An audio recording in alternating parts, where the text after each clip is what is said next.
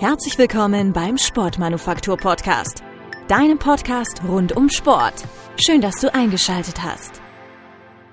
Es ist Donnerstag und damit sage ich Hallo und herzlich willkommen zu einer neuen Ausgabe vom Sportmanufaktur Podcast.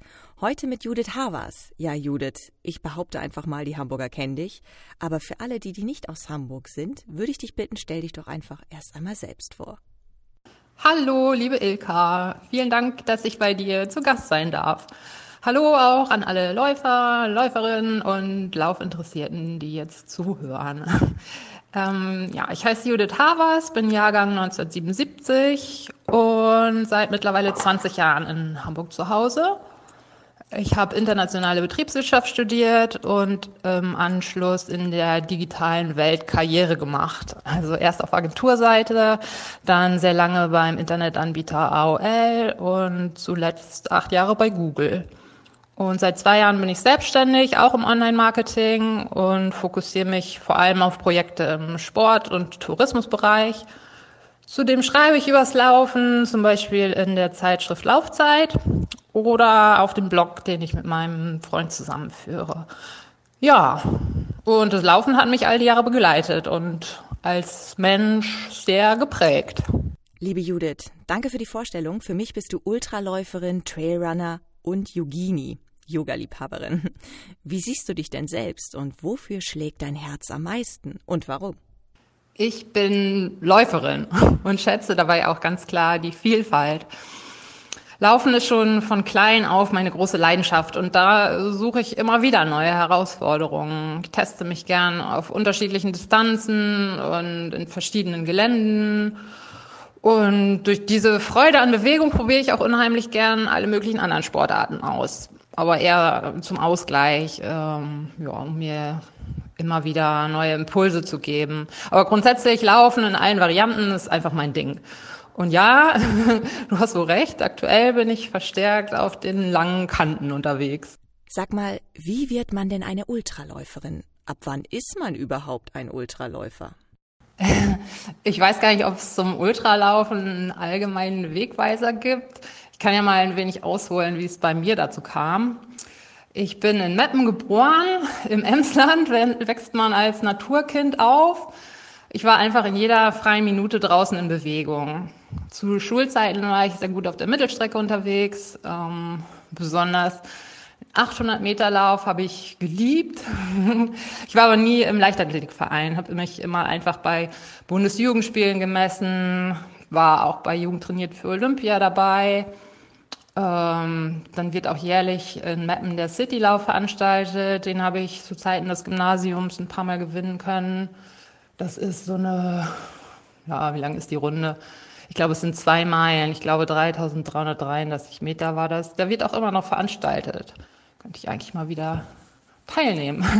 naja, damals lag mein Fokus ganz klar beim Reitsport. Ich war den ganzen Nachmittag nach der Schule im Reitstall, beziehungsweise draußen, bin ewig lange ausgeritten. Ja, und wenn ich abends auf meine Eltern, die mich immer gefahren haben, warten musste, bin ich in der leeren Reithalle so Bahnen gerannt, in Reitstiefeln, volle Pulle durch den Sand oder so Sand-Sägespänen-Gemisch. Ja, durfte halt keiner gucken. Die Wochenenden habe ich dann auf Reitturnieren verbracht. Also sportlich ehrgeizig war ich schon von klein auf.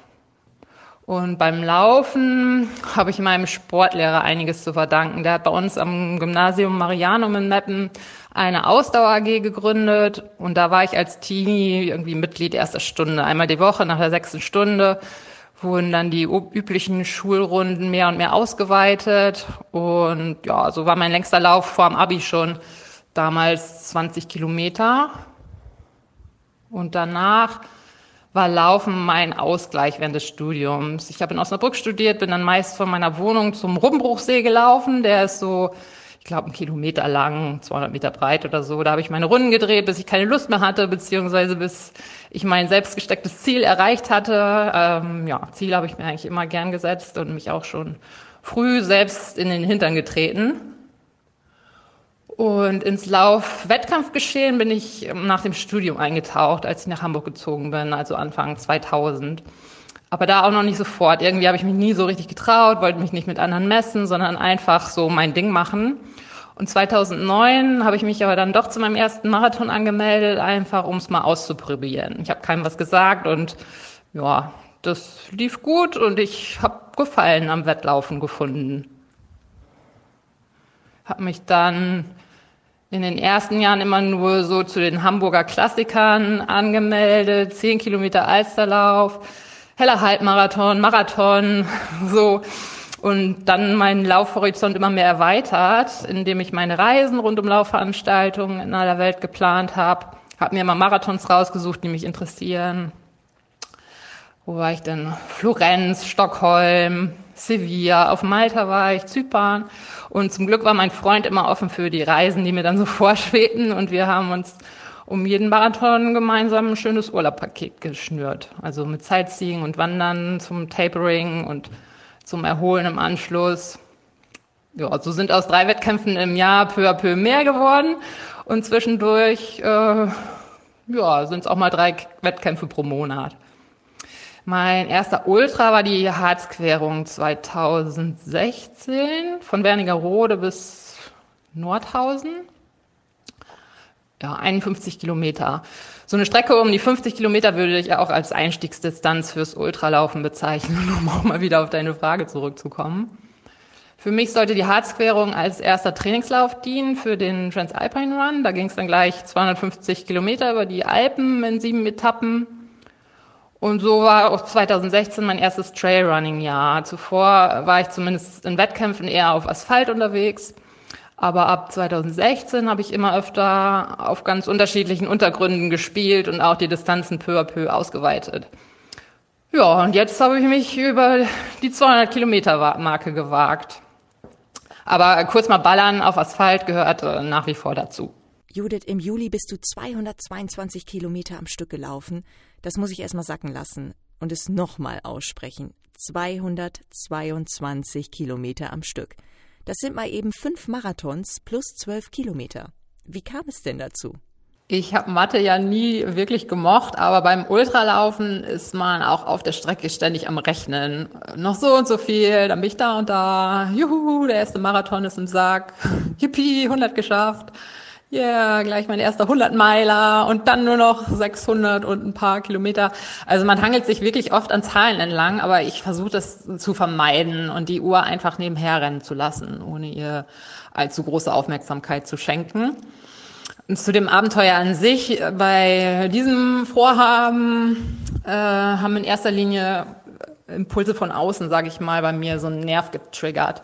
Anfang des Jahres habe ich mich ähm, oder habe ich für das Laufmagazin Laufzeit einen Beitrag zu ähm, Soloprojekten, also so zu selbstorganisierten Laufabenteuern geschrieben und mich im Rahmen der Recherche noch eingehender als sowieso schon mit ähm, ja, außergewöhnlichen Läuferbiografien beschäftigt. Habe Bücher äh, gelesen, Filme, Post, Podcasts, alles aufgesogen. Und das macht mich irgendwie total scharf darauf, ähnliche Ziele zu erreichen. Ja, und eins davon äh, war mal eine Distanz anzugehen, die außerhalb meiner Vorstellungskraft liegt. Und natürlich habe ich bei uns im Norden sehr schnell eine attraktive Strecke gefunden. Also am 1. Juli-Wochenende bin ich dann äh, also den Heidschnuckenweg am Stück abgelaufen. Was war das denn genau für ein Lauf und wie hast du dich auf dieses Abenteuer vorbereitet? Ähm, ja, der Heidschnuckenweg ist ähm, ein vom Deutschen Wanderverband zum Qualitätsweg ausgezeichneter Fernwanderweg. Der geht über 222 Kilometer durch die wunderschönen Heidelandschaften hier in Norddeutschland. Also quasi vor unserer Haustür führt er von Hamburg-Fischbeck über das Naturschutzgebiet Lüneburger Heide bis in die Südheide. Und das Ziel ist in Celle vorm Schloss. Und die Familie meines Freundes wohnt in der Nähe von Celle. Somit bin ich den Heidschnuckenweg auch schon öfter auf einzelnen Etappen gelaufen. Die Tourismusbüros entlang des Weges teilen den in 13 Etappen ein. Und die wollte ich jetzt mal komplett durchlaufen. Also mein Lauf war kein offizieller Wettkampf, sondern so ein Solo-Abenteuer auf einer bestehenden Strecke, die ich zwar etappenweise kannte, Weshalb es für mich auch nicht so schlimm war, dass ich einzelne Passagen nicht bei Tageslicht gesehen habe, weil ich äh, bin ja auch nachts durchgelaufen. Zur Vorbereitung gehörte natürlich in erster Linie die langsame Steigerung der Trainingskilometer und Testen meiner Ausrüstung. Und dann natürlich den Track zur Navigation auf die Laufuhr ziehen. Die Strecke ist zwar auch markiert mit ähm, einem weißen Haar auf schwarzem Grund, aber äh, ja, dadurch, dass ich auch nachts unterwegs war und mich nicht nur auf diese äh, Signale verlassen wollte, hatte ich den Track natürlich auf meiner Garmin. Und ja, dann war da die Planung der Anreise und der Verpflegungsstation. Also mein Freund und mein Bruder, die waren meine kleine Crew. Äh, für die hatte ich einen Camper gemietet, damit sie mich vom Wegesrand aus versorgen würden. Die habe ich immer mal wieder getroffen und dann stand natürlich die Frage im Raum, wann treffe ich sie wo, was brauche ich, an welchen VPs, was brauchen die Jungs. Also ja, ich habe es geliebt, das Ganze drumherum zu planen und mein Kopf steckte im Vorfeld in diversen Listen. Sei mal ehrlich, gab es während der 222 Kilometer einen Moment, wo du an das Aufgeben gedacht hast? Aufgeben, nö. Also Grund zum Aufgeben wäre nur eine schlimme Verletzung gewesen.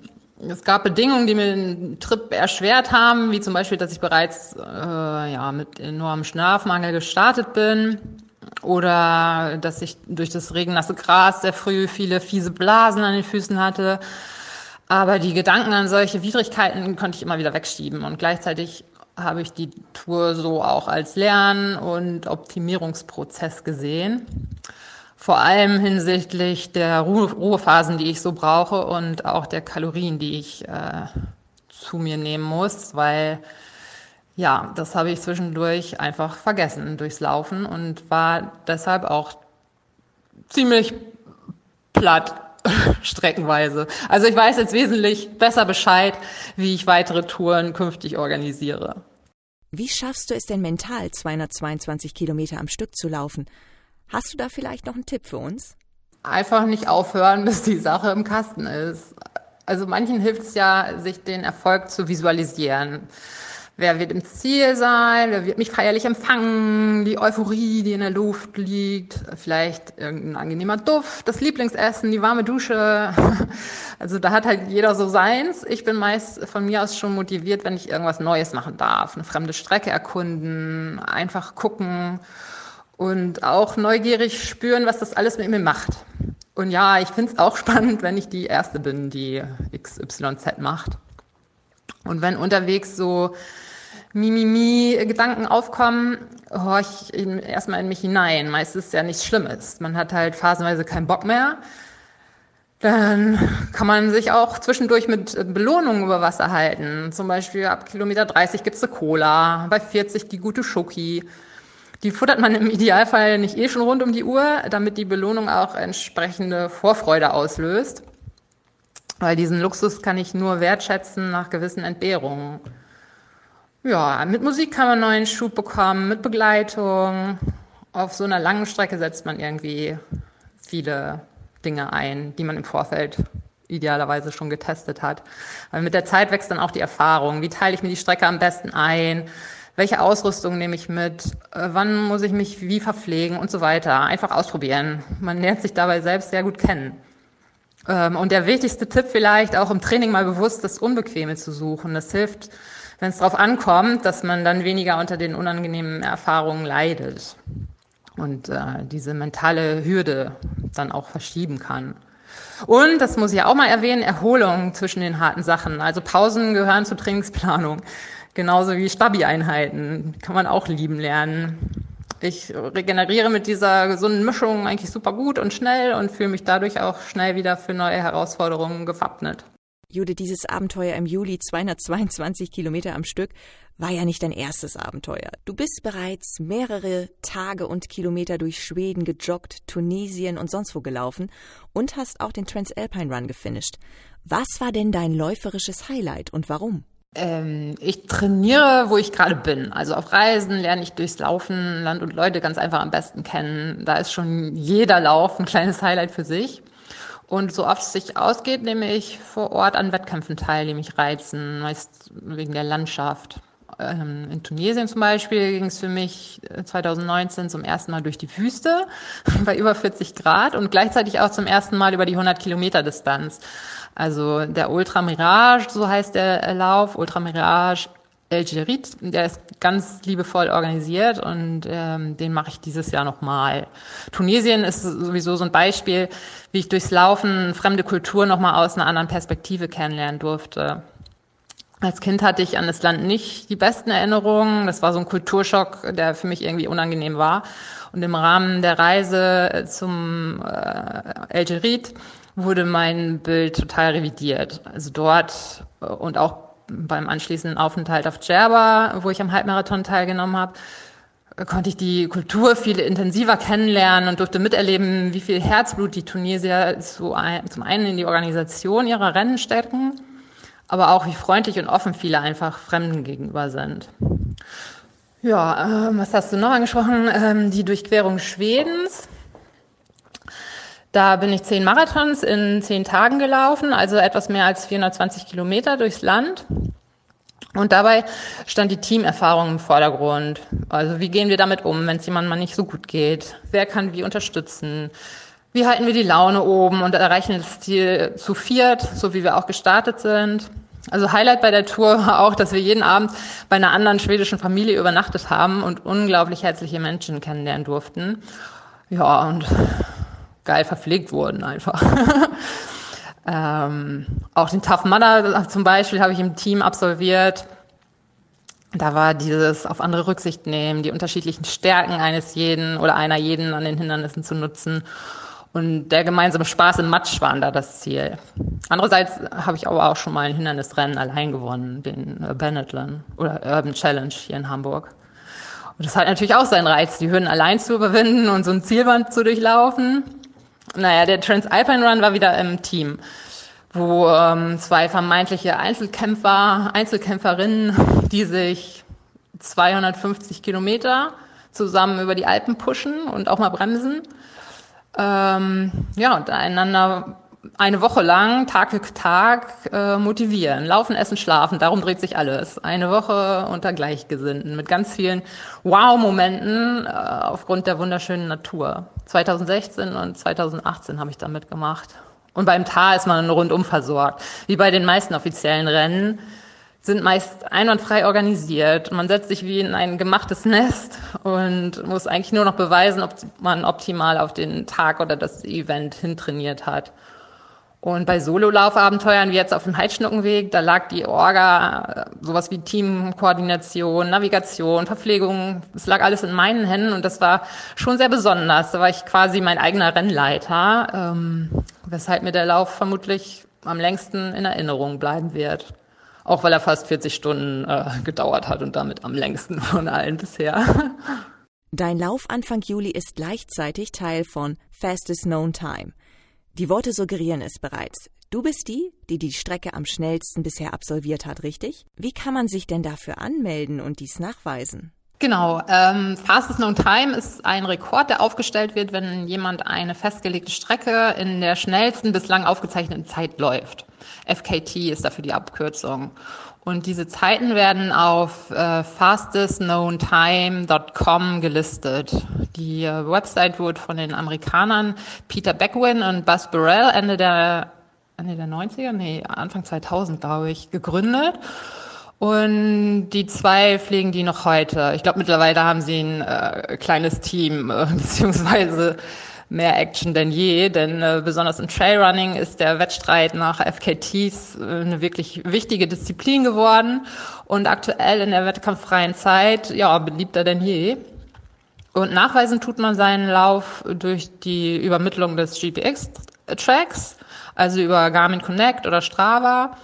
Die Uhr läuft ähm, also während des Events vom Start zum Ziel durch, wie beim, wie beim Wettkampf. Da fließen mögliche Pausen mit in die verstrichene Zeit ein. Und man unterscheidet FKTs äh, nach Geschlechterwertung, gegebenenfalls auch Mixed-Teams und ähm, auch in drei Arten der Unterstützung. Zum einen supported, also ähm, durch eine Crew, wenn man externe Hilfe bekommt. Unsupported ist ohne jegliche Hilfe oder es gibt halt auch noch Self-Supported, wenn man sich unterwegs Hilfe sucht. Mich würde einmal interessieren, was sonst noch auf deiner Bucketlist steht. Gibt es noch Laufevents, an denen du unbedingt teilnehmen willst? Wenn ja, welche? Ich freue mich einfach drauf, wenn Reisen wieder uneingeschränkt möglich sein wird und ich bei verschiedensten Laufevents auf Gleichgesinnte treffe. Bis dahin würde ich gerne einfach mal wieder auch ins Trainingslager in die Berge fahren, denn äh, die Aussicht vom Berg vermisse ich äh, schon ziemlich doll und an Bergerfahrung mangelt es mir als Hamburgerin total. Der Harz äh, mit seinem Brocken ist so das Höchste, was man von hier aus auch mal am Wochenende erklimmen kann. Ähm, da war ich vergangenes Wochenende zum Beispiel auch um die Brocken-Challenge die ähm, jedes Jahr im Februar dort ausgetragen wird, um die rückwärts zu laufen. Also reverse vom Brockengipfel 80 Kilometer nach Göttingen runter. Und da haben wir im Team auch eine Fastest Known Time aufgestellt. Und diese selbstorganisierten Abenteuer reizen mich aktuell sehr. Und die Website fastestknowntimes.com bietet mir für die nächsten Wochen jede Menge Inspiration. Also da sind Fernwanderwege, so Seeumrundungen und jede Menge weitere Routen, die äh, es zu entdecken gilt. Judith, was sollten wir denn noch unbedingt zu dir wissen und was willst du vielleicht auch anderen mit auf den Weg geben? Was ist deine Message? Äh, nö, ach, Message, lauft einfach, geht raus, habt Spaß, genießt die Freiheit, seid offen für Neues und behaltet im Blick, äh, warum ihr lauft. Trainiert zielgerichtet und abwechslungsreich und testet dabei auch mal eure Grenzen.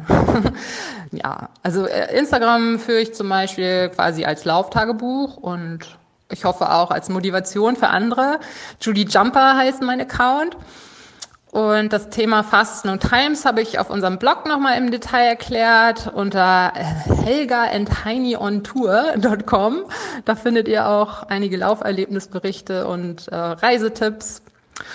Und wer ein besonderes Laufabenteuer angehen möchte und noch Begleitung sucht, ich bin überall äh, gern dabei, freue mich immer neue Laufverrückte kennenzulernen. Und ja, bis dahin macht's gut, auf bald, ciao und, und tschüss. Judith, dann sag ich an dieser Stelle vielen Dank, dass du dir heute die Zeit genommen hast und nochmal Chapeau für deine krasse Sache im Juli. Wahnsinn.